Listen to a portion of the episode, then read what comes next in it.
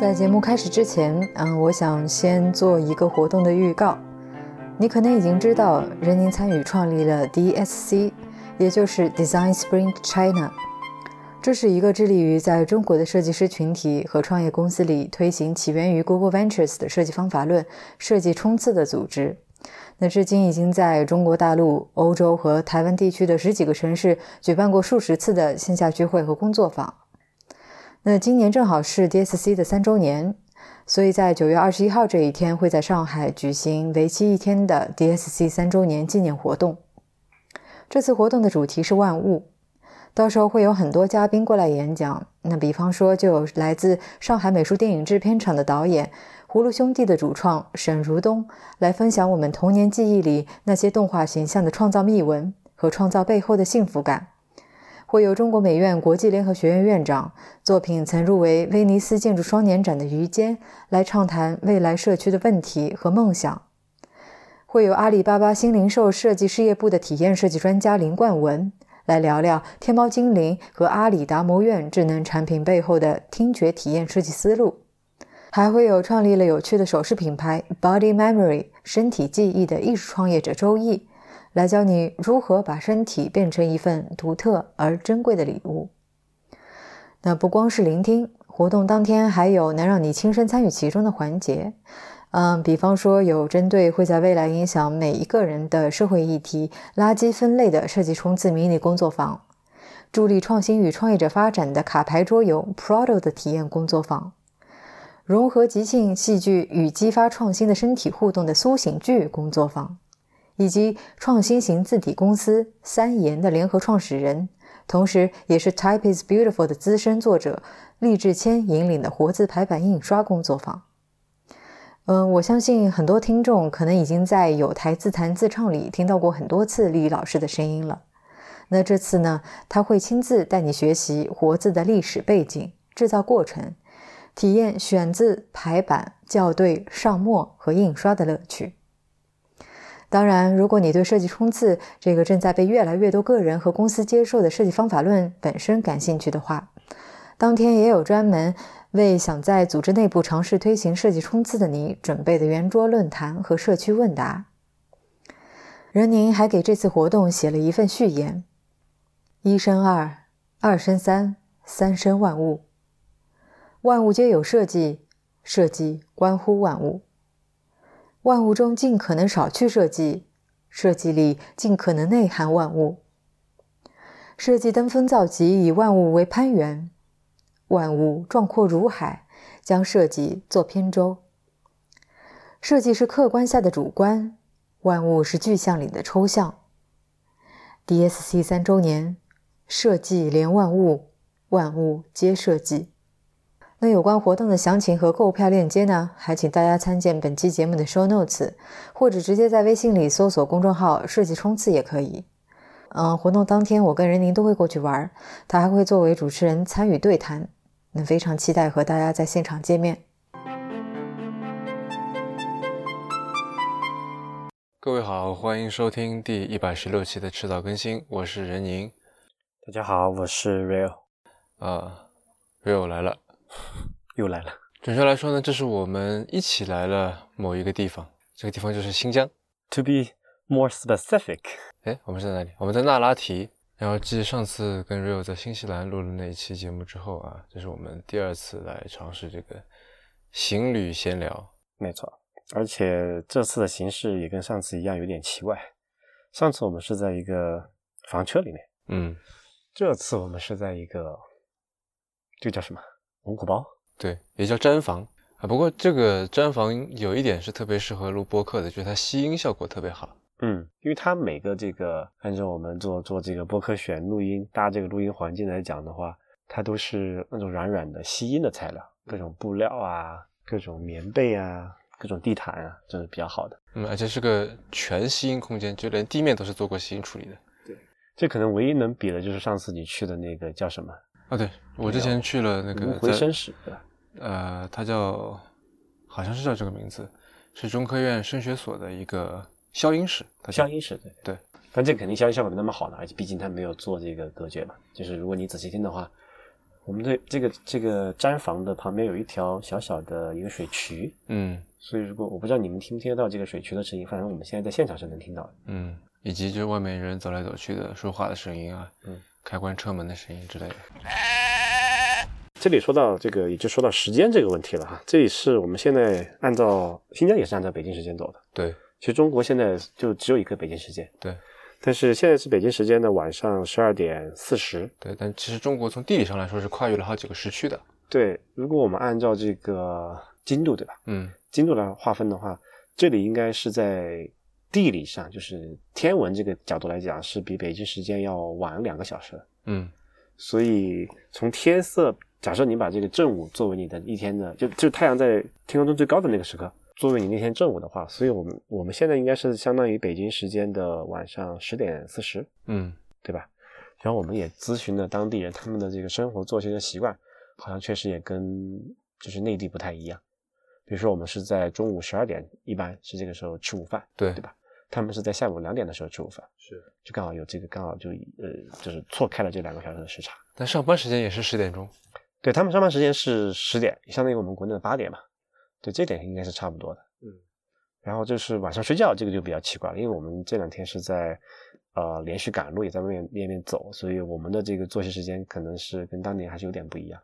对，虽然说说是这期是行旅闲聊，呃，听上去很轻松的样子，但其实超级累，都是每天只能强大精神。睡大概四个小时吧，还。嗯，你你睡的好像更好像更少一点。差不多吧。所以这也是就是我们第一次在国内旅行遇到了这个时差的问题，算是吧。嗯嗯嗯。因为我们定这次旅行也不是计划了很久，比较仓促，其实。对，差不多就一个月前吧。对。一个月前呢，悄悄买了一本这个过期的杂志，大概是两年前的一本《中国国家地理》，一本新疆特刊。嗯。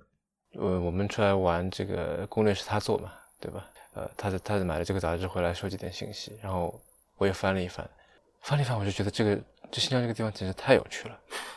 因为因为我之前其实说实话，我对新疆的了解是非常的欠缺或者非常的不完整的。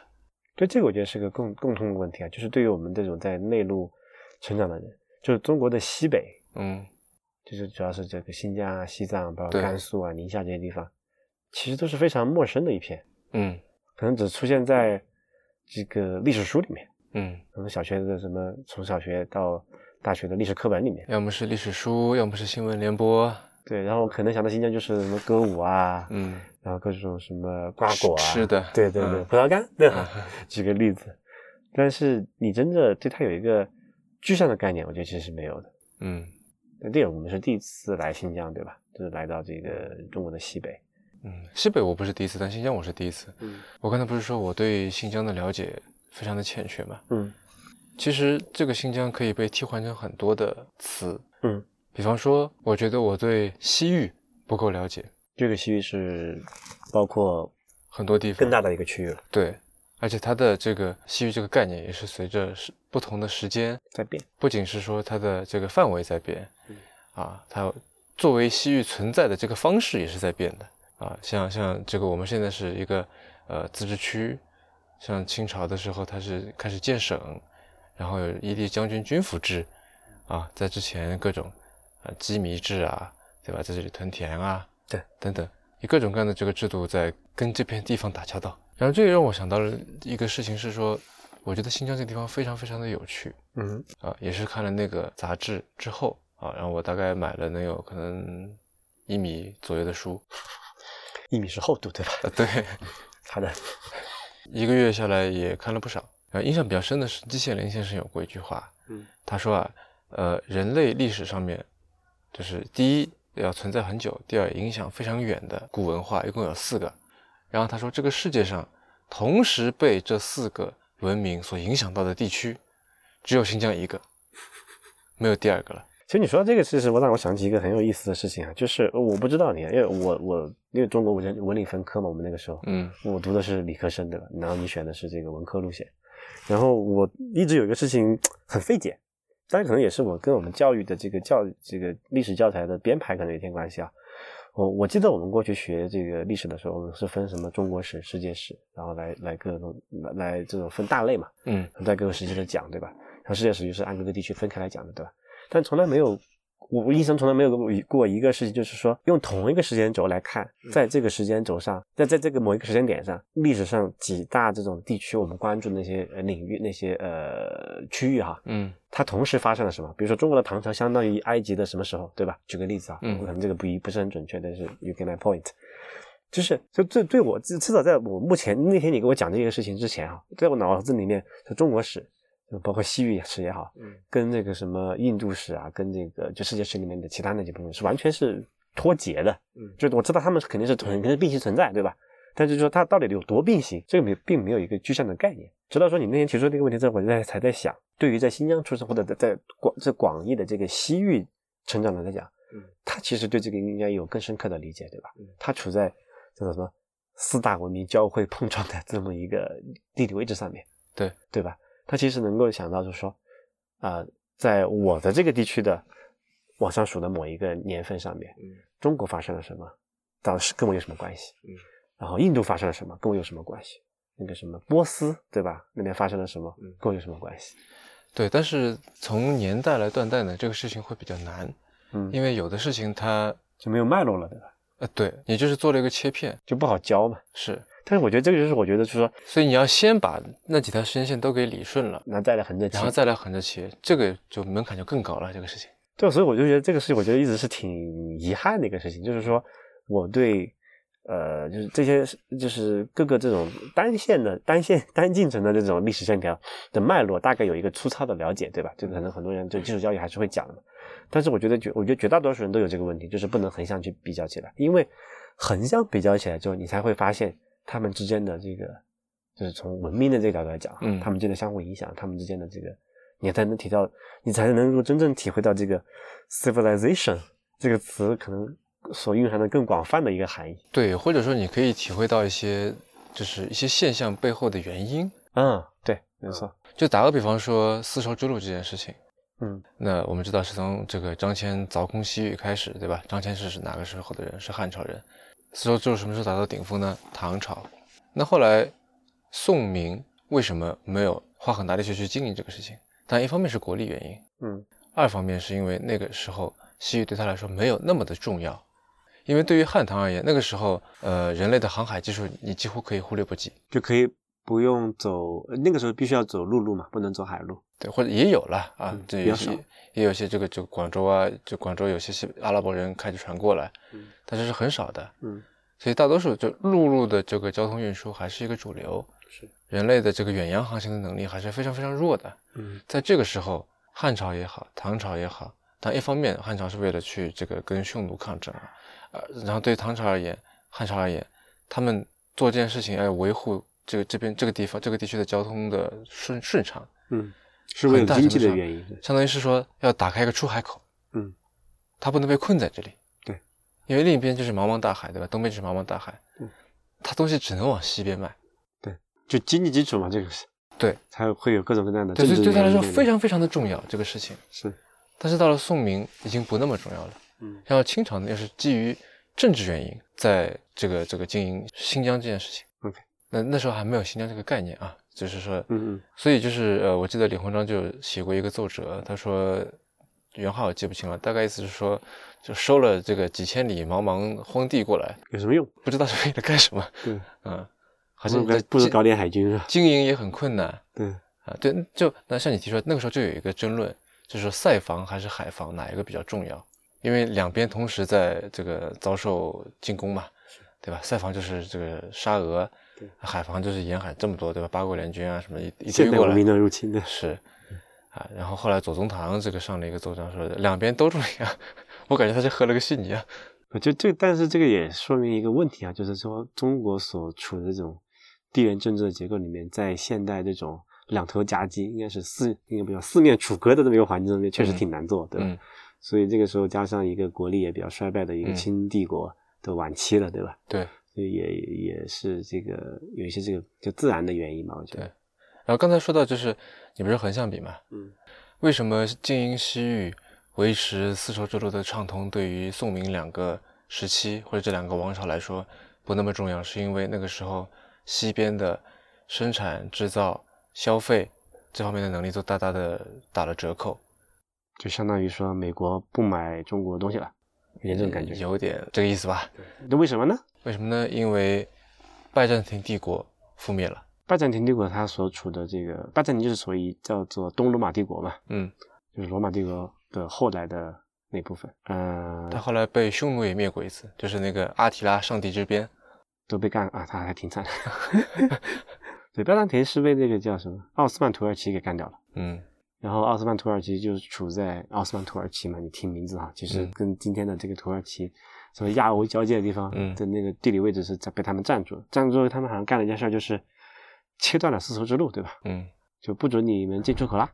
然后这个是生意就没法做了。嗯嗯然后西律也的在就是新疆啊，在经济上对于中原王朝的作用也就不复存在。再加上那个时候其实航海技术已经相对来说比较发展了。就可以走走那个东南沿海了。对，虽然说明朝有锁国政策啊什么的，但是就是你想明朝时候有郑和下西洋嘛，能嗯，造出那么大的船来了已经。还能走到非洲去，对，那这个在呃之前汉唐是不可想象的事情。没有那个造船技术、航海技术没有到达那个程度嘛。对，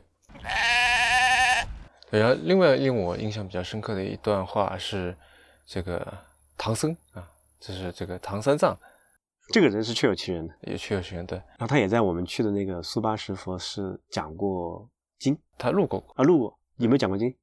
有没有讲过经呢？我觉得应该是讲过的。无从考证那个对吧？对，呃，因为他有他也有几本游记嘛，像《大唐西域记》啊，呃，《大慈恩寺三藏法师传》啊之类的啊，就是讲他整个人的生平以及他这一次最最最旅重要的这趟这个旅行嗯，啊，所以他路过这个时候是写了这个 blog 的。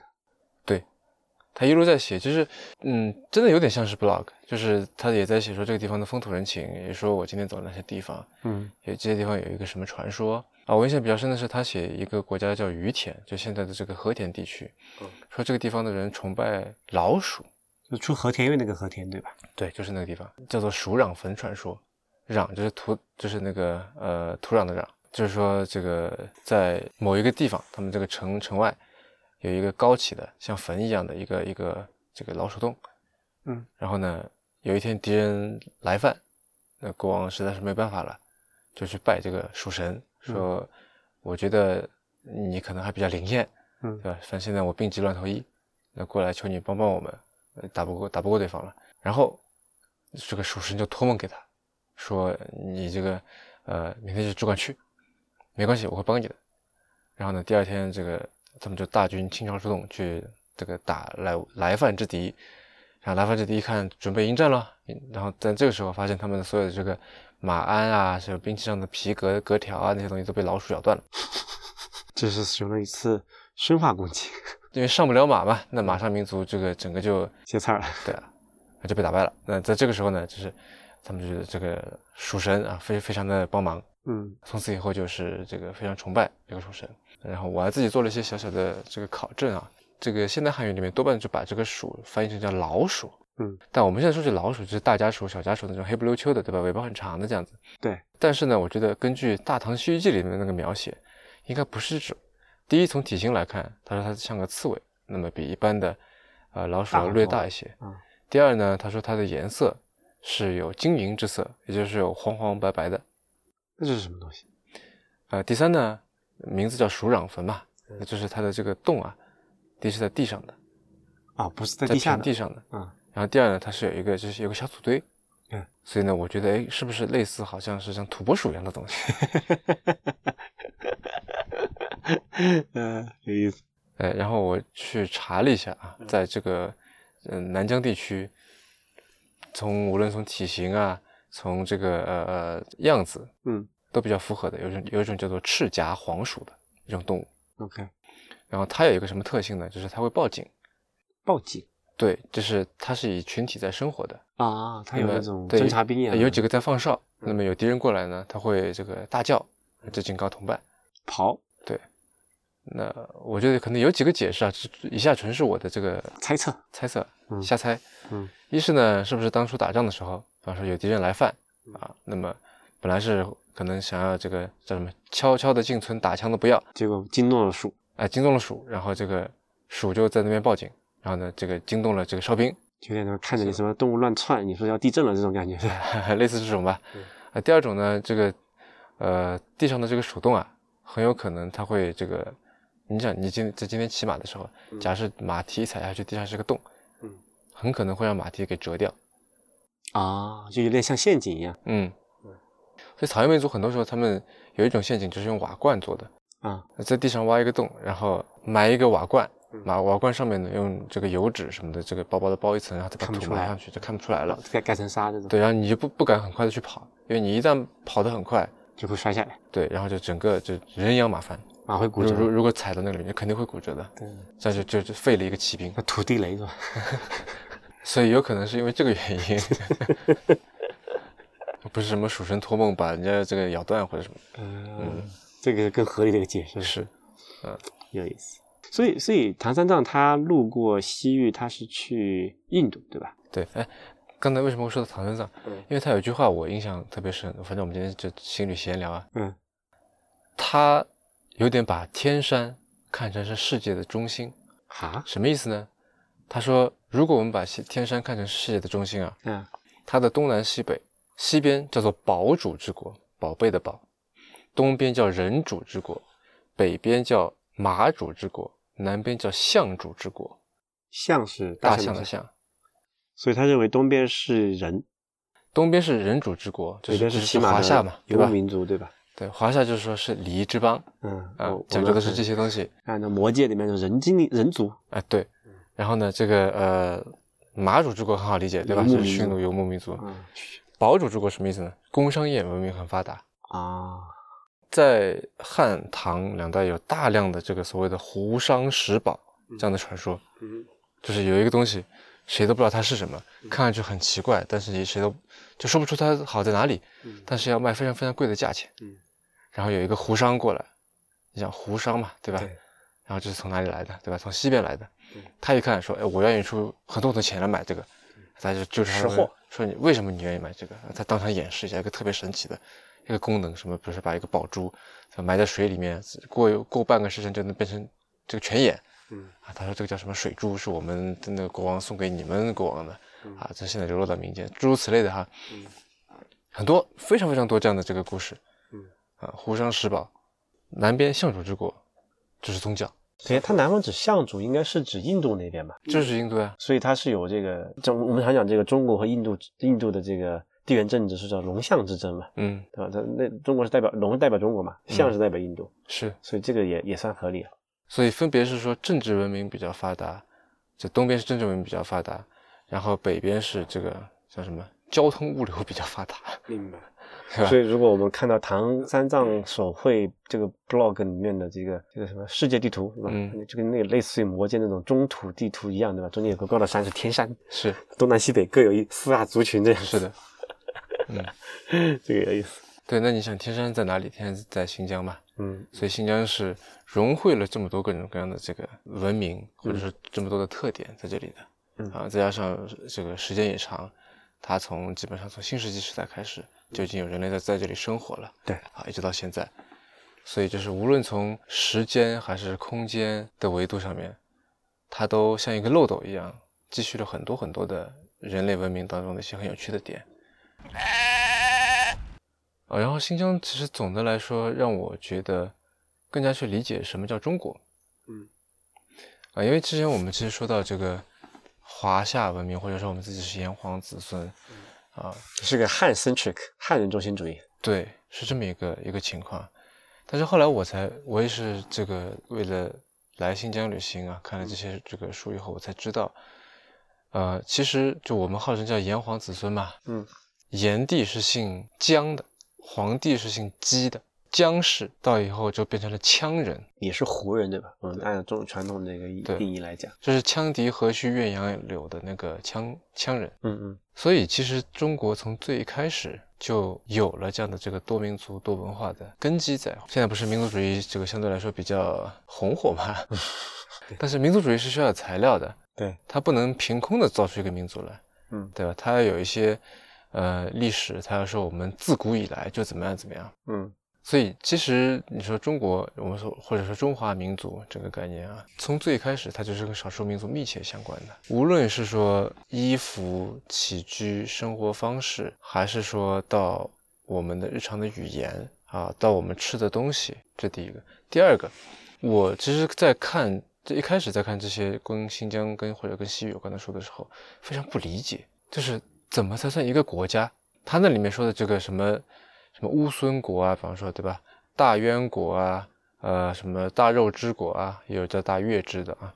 这个国，我觉得就非常困惑。一开始，对，因为我们现在你想，现代国家，嗯，它有一个明确的疆域，对，有一个明确的一个主权的一个主体，对，啊，它有一个明确的名字，对。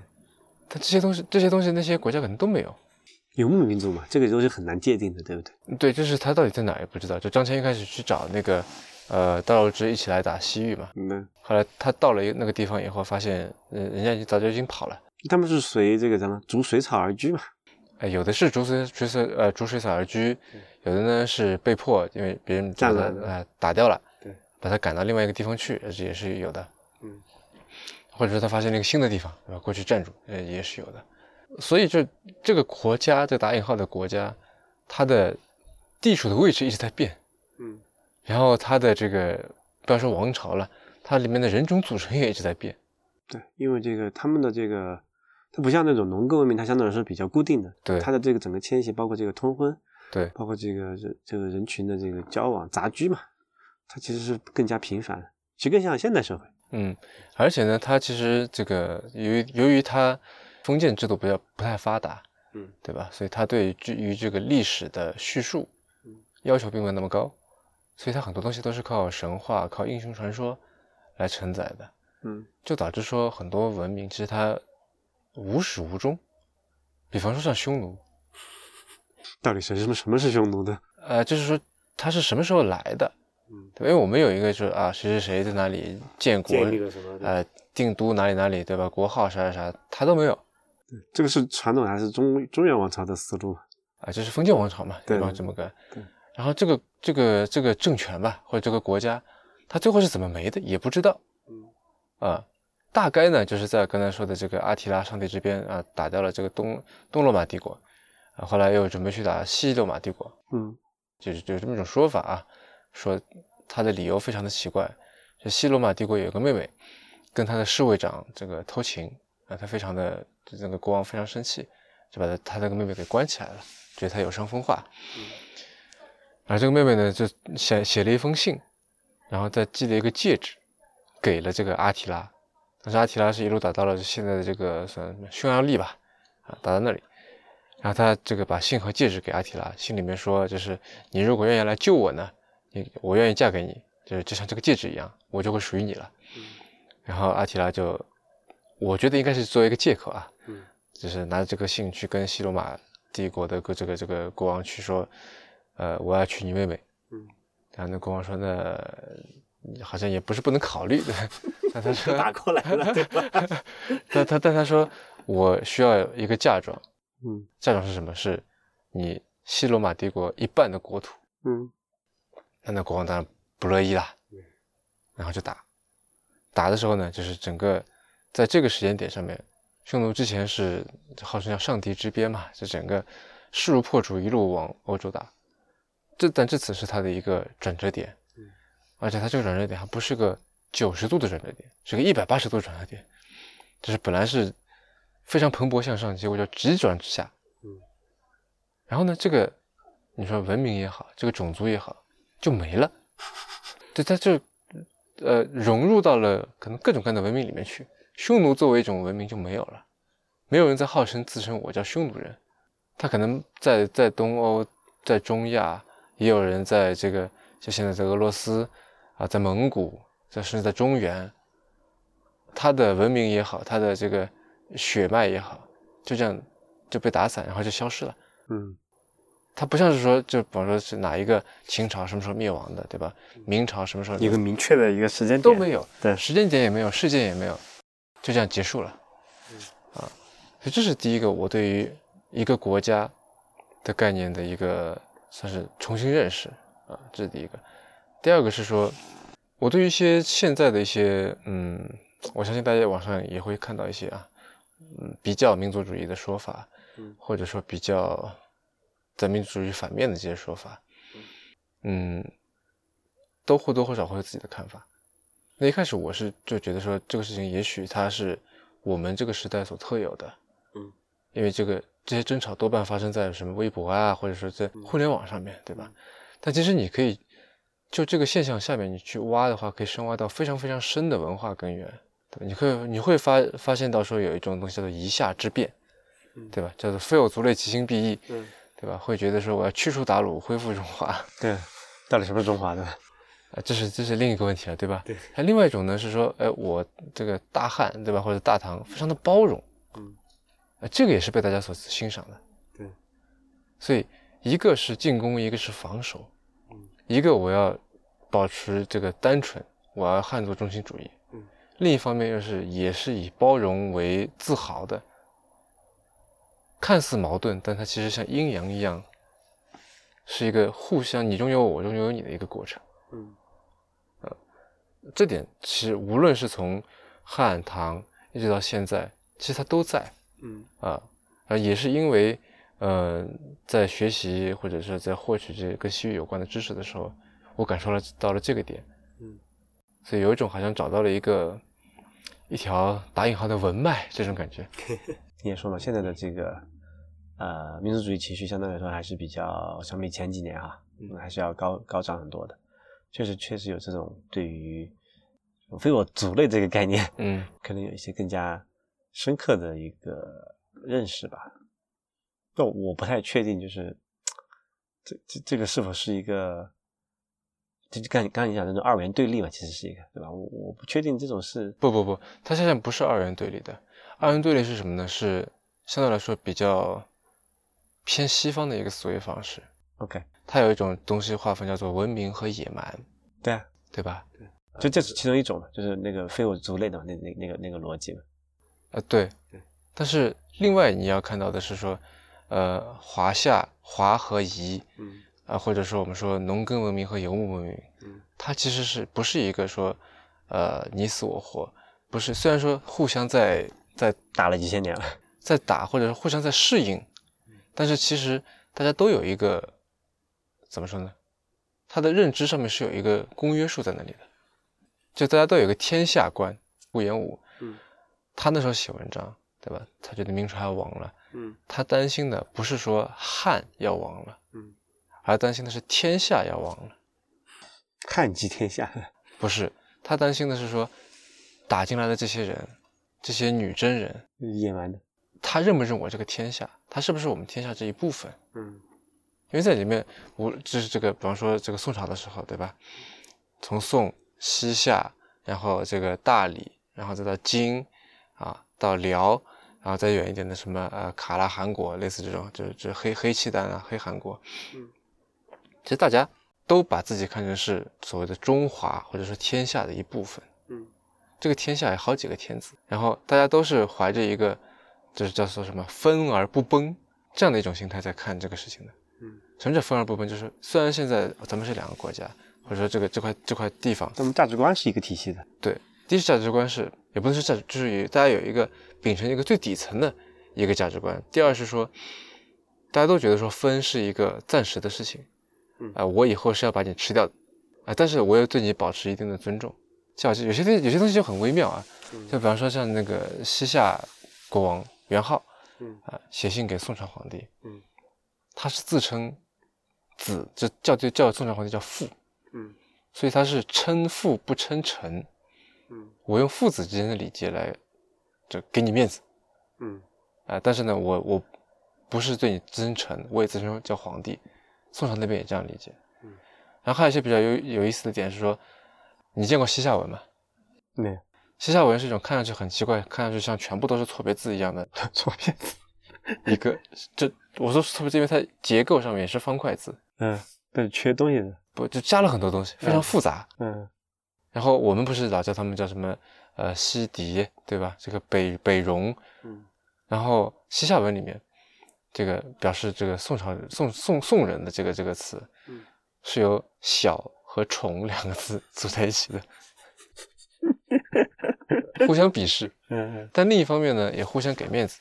就真的是谁是正统，但都不都不去破坏这个正统的这个概念，这个对秩序至少。对，嗯，呃，西夏跟这个这个宋朝，他们在官方往来的时候，就你你你是不是观察到一个现象，说在这段历史，或者说在跟稍微往西边去一点的这些历史当中，有大量的存存在这些音译词。嗯，你有没有想过为什么都是音译词？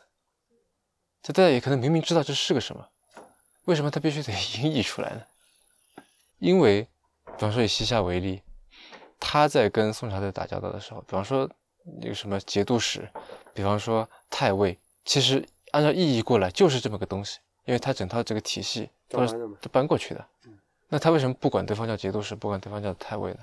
因为有权任命这个官职的，理论上来说只有天子一个人。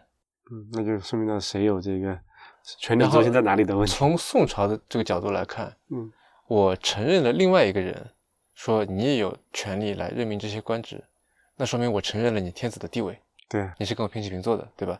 所以这时候采取了一个非常，我觉得非常微妙的一个点，就是他采取音译。不叫你进。对，就是我大家都很清楚嗯，你这个官职是个什么什么什么地位，嗯是个什么程度的一个官嗯，但是呢，我不以太尉来称呼，我以另外一个音译来称呼。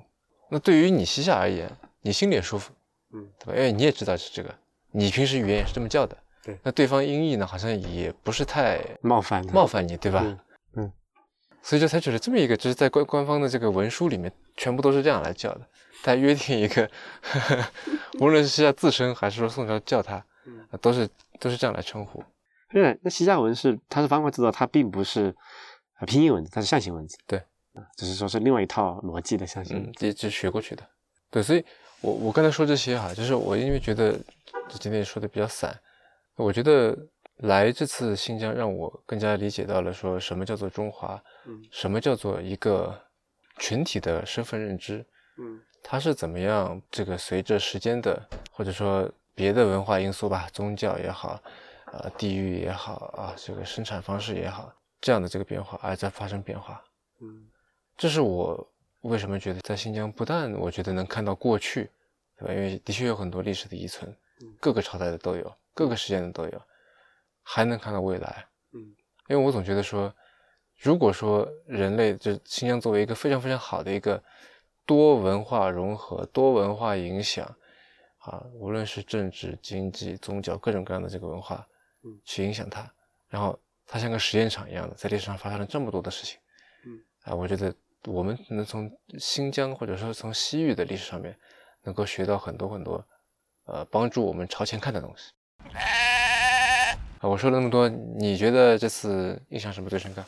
就是在来之前，我有一些这种，嗯，很粗略的了解，就是在新疆啊、因为过去某一个时间点上发生的事情，导致现在呃国家对这块的管控是比较严格的，嗯对吧？那呃我们过去常常听到说这个有很多这个什么所谓这个监控社会这个概念，嗯我之前是没有特别深刻的认知的，但来了新疆这一套之后，我才深深刻理理解到这个这个的普及程度，对吧？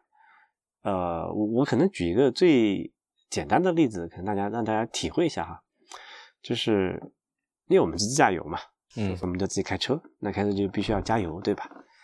我们去加油的时候呢，遇到这么一个事情，就是在这边的所有的加油站，嗯我觉得用森严戒备，我戒备森严来形容不为过，对吧？首先，这个加油站它是四周是有铁丝网围着的，嗯在铁丝网上面有那种带钉的那种、那种、那种、那种铁丝的缠绕的刺，哦，防止你翻越嘛。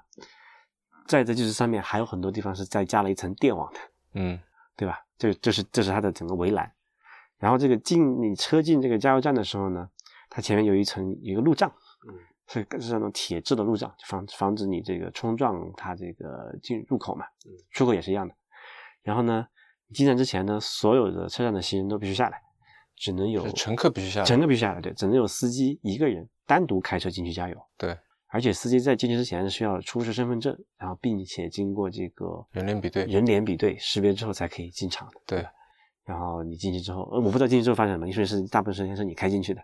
进去之后，你找到一个这这个这个加油枪，加油枪对，这部分是一样的。对，但你不能在给油之前，我没有试图去碰它。但是都是有一个人帮你去解做，帮你解决这个问题的。对就没有不存在自助自助加油这个概念。是 OK，因为他好像要刷一下他的一张卡。就是双重验证嘛。对除了你刚刚验证你司司机的身份之外，对，他的那个就是加油给你服务的那个加油员，嗯，他也要验证他的身份。对，然后在加油之前还要再刷一次我的身份证，哦，还要再刷一次，还要再刷一次。就是二次确认。对，OK，那那出来的时候会怎么样？出来没有什么。啊，所以就正常出来就可以。对对对，出来就开出来就行了。但这么这么做的为什么，大家可能也可以理解一下，对吧？嗯因为油这种这个汽油这种易燃易爆物品，对吧？它是一个，首先它本身是一个危险品，嗯，对吧？那其二个就是说它作为加油站，它肯定很大的这个储量，对吧？那也比较容易出现那种安全隐患。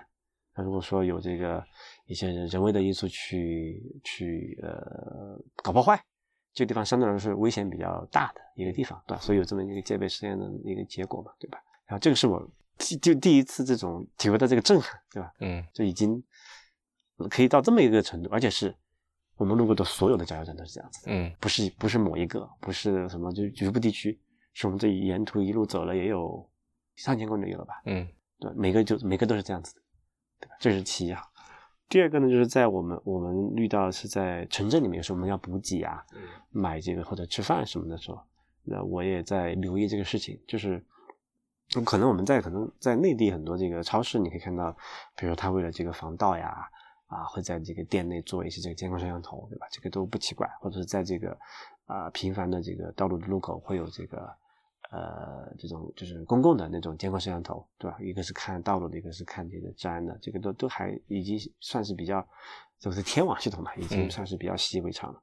但是在新疆，我感受到的是另外一种更加普及的这么一个事情，就是每一个商店门口都会有摄像头，每一个，嗯，对吧？我基是的基本上没有看到没有的，而且是呃，就是它会多角度、全方位去去拍这个事情嘛，对吧？嗯而且是之前我看到最频繁，就在内地，你可能看到有各种各样的政府机构，对吧？什么什么什么工商，什么环保，什么市政，对吧？这里都会有各种各样的机这种办事机构的政府的门脸，你可以看得到嘛。嗯在新疆，我们一路我看的最多的就是公安局和派出所，嗯大概可以说就是隔呃个十几公里就会有一个这种这种这派出所，而且他会做一件事情，就我们沿途嗯、可能途经一个地方就要，比如它是个高速路对吧？我们得开段停下来，它得做这个呃乘客的这个人脸识别和比对，这个是在就是好像我记得是在跨区县，对，就是在就是我们的辖区嘛，对就是某辖区变换的时候派出所和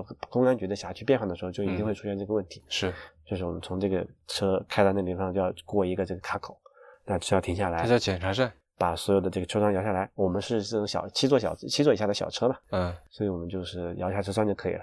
然后我们看到，如果你是一个这个大客车，你的窗大客车车窗一般是摇不下来的嘛，嗯所以他就是要求所有的这个大客车的乘客要下来，到一个一个到他一个旁边的一个小亭子一样的东西去挨个呃验身份证和查这个这个人脸对照，对吧？那我们就因为是有因为是在小车嘛，所以就跟这个车摇下来就可以完成这个过程了嘛。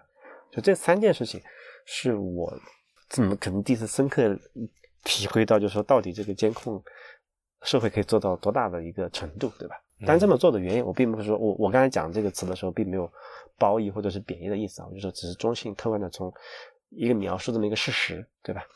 但是我就在想啊，你说在内地，我们用了多长时间来实现说我们可以理性客观的接受公共场所有这么一个摄像头？但是我们现在可能还，就如果说我们把今天我们在新疆遇遇到这套照搬去内地，大家可能会不会有反弹？哎，这个其实我更震撼的，嗯，倒是我自己对这个事情的适应的速度。很快，对吧？对那可能就一次就熟练了。我之前也听说过，对呃，新疆这个种种的情况哈，对对，其实我是有心理准备的。对我没经历过，但听说过很多次了，说要怎么样怎么样。第一次的时候，我是有一点点就是紧张也好，或者什么也好啊，因为毕竟对对面都是一群真的荷枪实弹，有没有实弹不知道的，反正就是荷枪的。对对，这个这个也是可能跟内地比较大的区别啊。所有的我们看到的这种，至少是建制的这种警察，嗯，都是荷枪的。对还见到有长矛队，我不知道为什么，这个就是可能非建制的，不能拿不能持这正正就是有可能规章不能持枪的嘛，他们是用那个冷兵器。啊，对。那么我一开始是有一点点就觉得或者麻烦啊，或者说有点有点觉得紧张。嗯。但是我觉得这个事情做过三次以后，我就已经非常能够熟练的配合了。就该干啥就干啥。对，或者说该让干嘛就干嘛。对。那一方面是我也理解对方也是个不是刻意为难，对吧？这是他的工作。对。二方面呢，我也能够理解这背后的逻辑。嗯。但是，那我这听过听过我们节目的人，大家都知道，这个我是一个偏自由主义的一个一个人。嗯。我当然不会太去 appreciate 这样的做法。嗯啊，就算它能够客观上面造成一些呃维稳啊或者什么那个效果啊。嗯。但是我惊讶的发现，我自己居然能如此快的适应，或者说默认这个状态的存在，而不去觉得说他一次次觉得说他是很烦的，或者说就是也许我现在是处于一个旅行当中的状态，对，所以我觉得这些东西我只要忍过这三四天就好了，呃就好了，所以就是忍忍就忍忍吧。哦，对，刚才我还要补充一个事情，就是这个可能也是很多很多，就我我我来西安才。才第一次意，我在你之前是连听说都没有听说这件事情，但来之后发现，哎，这个是如此的普及。就是你你在上海坐地铁嘛，地铁要安检，嗯，对吧？这个我觉得大家可能也对地铁安检应该是最近五年内发生的事情吧，是对吧？然后五年或者十年，我具体不太清楚，肯定是最近的事情。然后现在大家觉得应该已经内地已经习以为常了，对不对？但是在这里，我们遇到出，那我们当然没有坐地铁啊，因为我们自驾，这是这个。我们我们在所有的公共场所，就这公共场所的呃不是不叫公共场所，就是公共建筑。嗯，公共建筑包括哪些呢？比如说我们去住酒店，对吧？你要进到酒店大堂去做这个办理入住手续，要 check in 那些，对吧？要过安检。嗯，呃，你去一个呃那种稍微正式一点的那种大的什么商场，或者是呃这种就人群经常可以流入流出的那种那种那种沫一样的东西，也不需要过安检，对吧？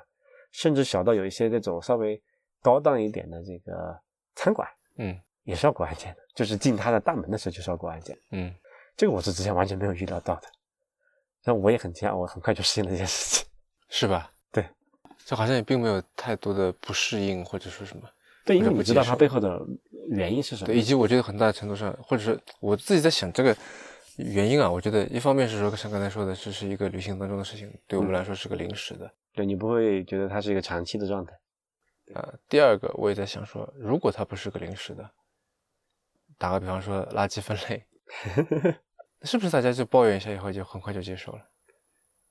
我觉得是，嗯，对吧？然后我就想到一个事情啊，就是说，就就包括回我们回过头去想，包括这个天网这个东西，最开始的时候还是有一些这个这个群众的抵制的，对吧？让大家，但是就是从这个。这个政府的角度来讲，他给你解释一下这个事情的作用，好像大家也觉得没有那么怎样了，对吧？而且甚至是很多人觉得说，哎，刚好我家里出了个什么事儿，然后利用这个天网就很快的追查到了某一些这个这个嫌疑人。这种事情发生之后，嗯，大家就变得越来越理解和认同这件事情。包括其实其实是对，甚至对我们我们来这一趟也是也是，对吧？我们之前听说过很多可能关于这边的一些这种所谓的传闻，对吧？那我们并没有亲身经历过。但是还是心里有一点所谓的虚嘛，嗯，但是就是说，我们那从可能说，那，出于保护自己的这么一个目的，做这么严格的一个防护之后，我们会觉得更加安全一点，嗯，好像也有这种心理的认知和这个诉求在里面，从而间接的，呃，不算不不算认可吧，至少默许了这么一个过程，至少我们并没有觉得我们要去抗拒它，嗯，对吧？我我没有这个念头产生过，反正我不知道你你就是。你有没有？就让我显得，因为我我觉得我们是处于一个外来人的这么一种状态，他的很多麻烦也好，他的就我们是受他的保护，对，但是我们受他的这个麻烦其实是相对来说比较受有限的。但，这个从肯定就是一个就是怎么叫做叫做成本收益分析嘛，对对，我们觉得成本是相比收益来说是还可以接受的，对，所以就选了，就就其实你没得选。对，你只能只能就这么接受这这么一个选择的，嗯，作为一个外来人，对吧？你也不可能有任何的这个对这个事情有任何的影响，你可能最多选择不来，嗯，对吧？那我们还是来了嘛，嗯，好像也并没有说因为这个我们下次就不来了，对吧？就这并不成为一个阻碍我们来与不来的，或影响我们影响我们决定来与不来的一个因素。嗯对吧就这个事情是让我觉得，我这次来可能就除了文化那个层面上面，嗯在社会和这个技术心理上这个事情是非常印象深刻、震撼的一个事情。但是，这个东西如果你非要去追根溯源，找这个原因，为什么会变成这个样子？为什么要有这么一套东西？嗯可能还是回到文化上那一套、历史的那一套，为什么会有这些冲突存在？对吧？嗯所以，但是，所以我们其实是聊了两件完全看起来不搭嘎的事情，嗯但是刚好碰头都在这个地方出现了。嗯然后你其实仔细去分析它内在的那个原理，嗯对吧？那其实还是有一些这个，他们像就能够你能看到这个所谓的因果关系的地方在，是对吧？所以，但但这个也让我就是在在在想，呃，一个是问题啊，就是，就这个也因为在美国的呃这些科技圈也在探探讨这个问题，就是到底这个关于隐私啊，这个我们有些不是不是第一次聊这个话题了，不管是在这个节目，我们在这个另外我们那个呃提前怀旧那个节目上也有提到过这个事情。就我现在我就在想哈，到底我们这个社会，或者我们这个时候就是中国这个内地的这个中原文中原社会啊，这个也不叫中原文明，这个好像有点奇怪，把两个不相不把前半部分的这个这个词语用到了后半部分来描述这个事情，就内地吧，内地会不会变成以后哈，对嗯或者说在如果你认为它会哈，那就是在多快的时间内会会变成现在这个样子。嗯我其实是有一些不太不太乐观的预估的，对吧？我觉得可能可能就是五到十年也有会逐渐普及这些东西，可能不一定是那么明文的，就是那么明确的。就我们现在在看到是一个它非常呃初级、非常这种赤裸裸的一个一个实现方式，对吧？嗯对但其实我们现在可以看到，就是说啊，那可以做人脸识别，也可以做追踪之后，对吧？你可以做的更加的隐蔽，不是那么的 intrusive。对就让你实现同样的功能，实现这个更好的这个社会的这个 management 这个管理吧，或者管这个管制，对吧？那这个时候，如果你连这个它的这个所谓的这个 cost 你都不是很能够直观的感受的情况下，那你觉得这个 benefit 还可以，我们会怎么选？我们是说我们的这个所有人哈，不是说某一个个体这样子。就我觉得，其实从这个角度来看，中国和欧美在社会治理这条路上已经分道扬镳很久了，嗯对吧？我们选择了一条以前从来没有人能走过的路，甚至说是没有人敢想过的，或者想过但做不到嘛，对吧？但现今有了这种各种各样的通这个技术的加成，对，我们现在看看最近呃过去这个三到五年之间，我们讲投资行业的这个特别是技术这个投资行业，这技术方向的投资行业的这个所谓的这个 buzzword 这种热点领域，对吧？什么 AI 是讲用用于什么最大用途就是人脸识别，对，云计算呃，云计算最大的是嗯都是什么？做这些大数据存储，对吧？分析对吧。看到最近我们又在提这个一个重点是这个五 G 通信，对吧？嗯我们看到很多，对吧？这这这也是我们新疆来的提到一个很有趣的点，就五呃关于通信的一个事情啊。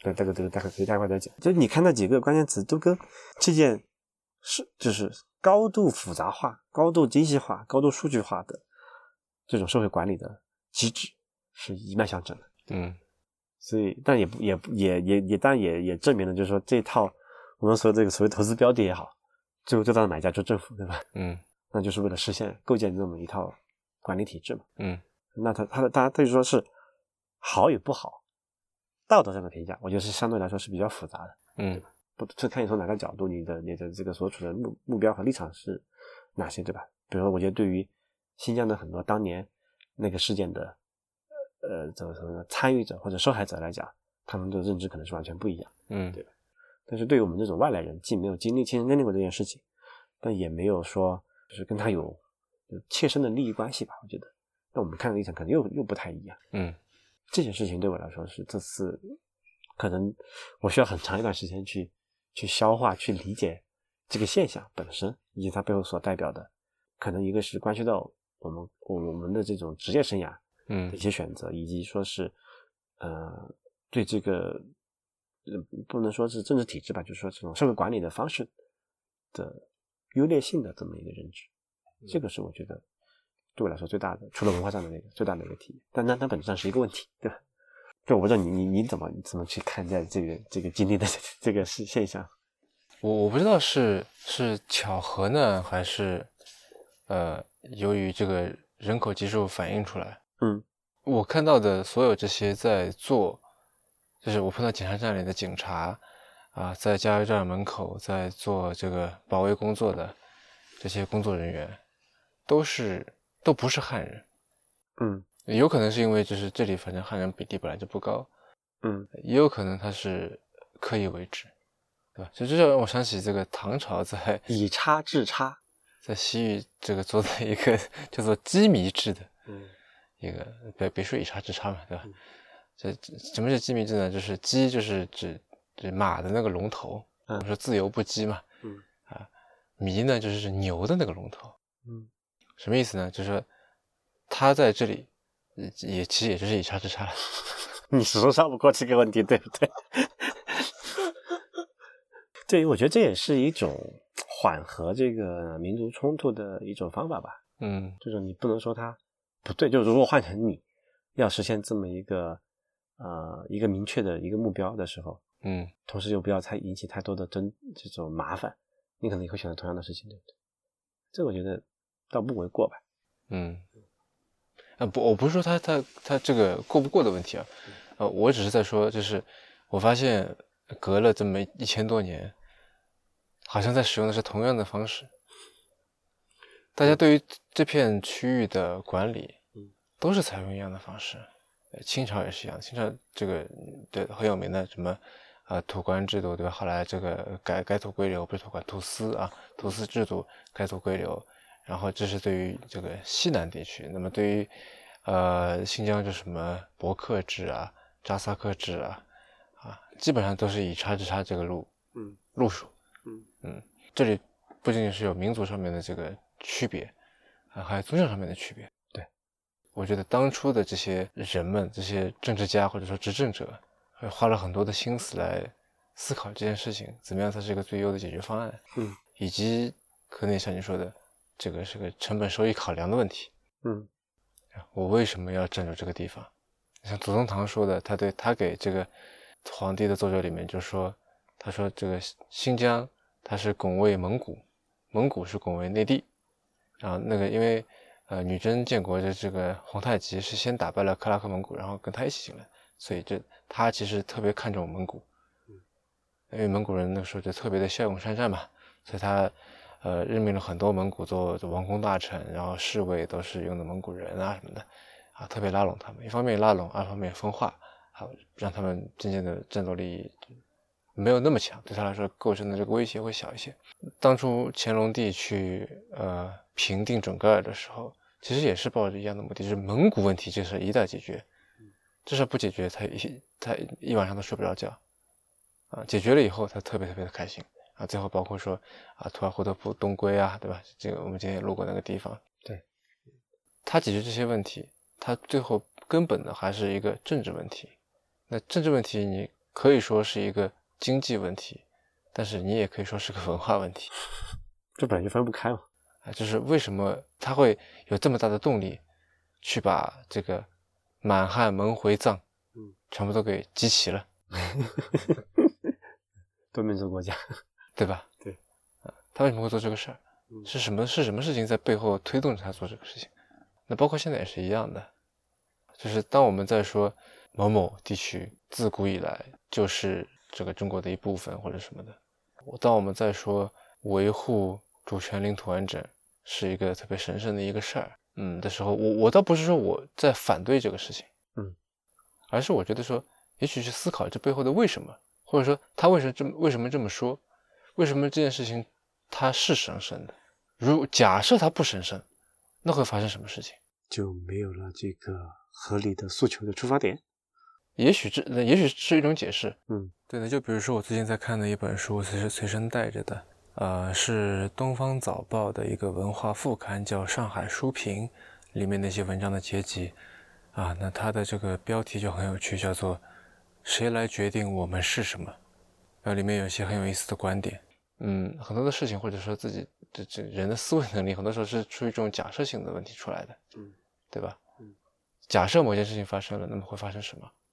那很多有趣的文艺作品也是这样来的，对吧？嗯，平行世平行宇宙嘛。啊，对啊。啊，那从这个角度，我觉得可以去看看，就是你肯定会由一个问题生出更多的问题。嗯。然后你为了解决这些问题，你要去学习很多东西。啊，在这个时候，我觉得我无论是嗯通过这次新疆之行所看到的，还是说为了这次新疆之行来做的一些知识的一些积累，呃，我都觉得对我自己是受益匪浅的。嗯，从新疆的或者说从西域的历史上面，我们可以看到，呃，比方说多元的文化是怎么样在结合，嗯，多元的生产方式。多元的生活方式，啊，各种各样的来自不同背景的人，是怎么样从时间和空间的维度交织在一起？啊，那是大的方面，小的方面也可以看到说，比方说像像兵团，啊，嗯，它这样的一个党政军起地啊一体的这么一个算什么算组织吧？啊，也是我觉得你如果从一个角度来看，也算是一种社会实验。啊，去寻找一种这个在各种制约条件下面的一个一个最优解，所以这次旅行对我来说，可能三成是娱乐，七成是教育吧，有这种感觉。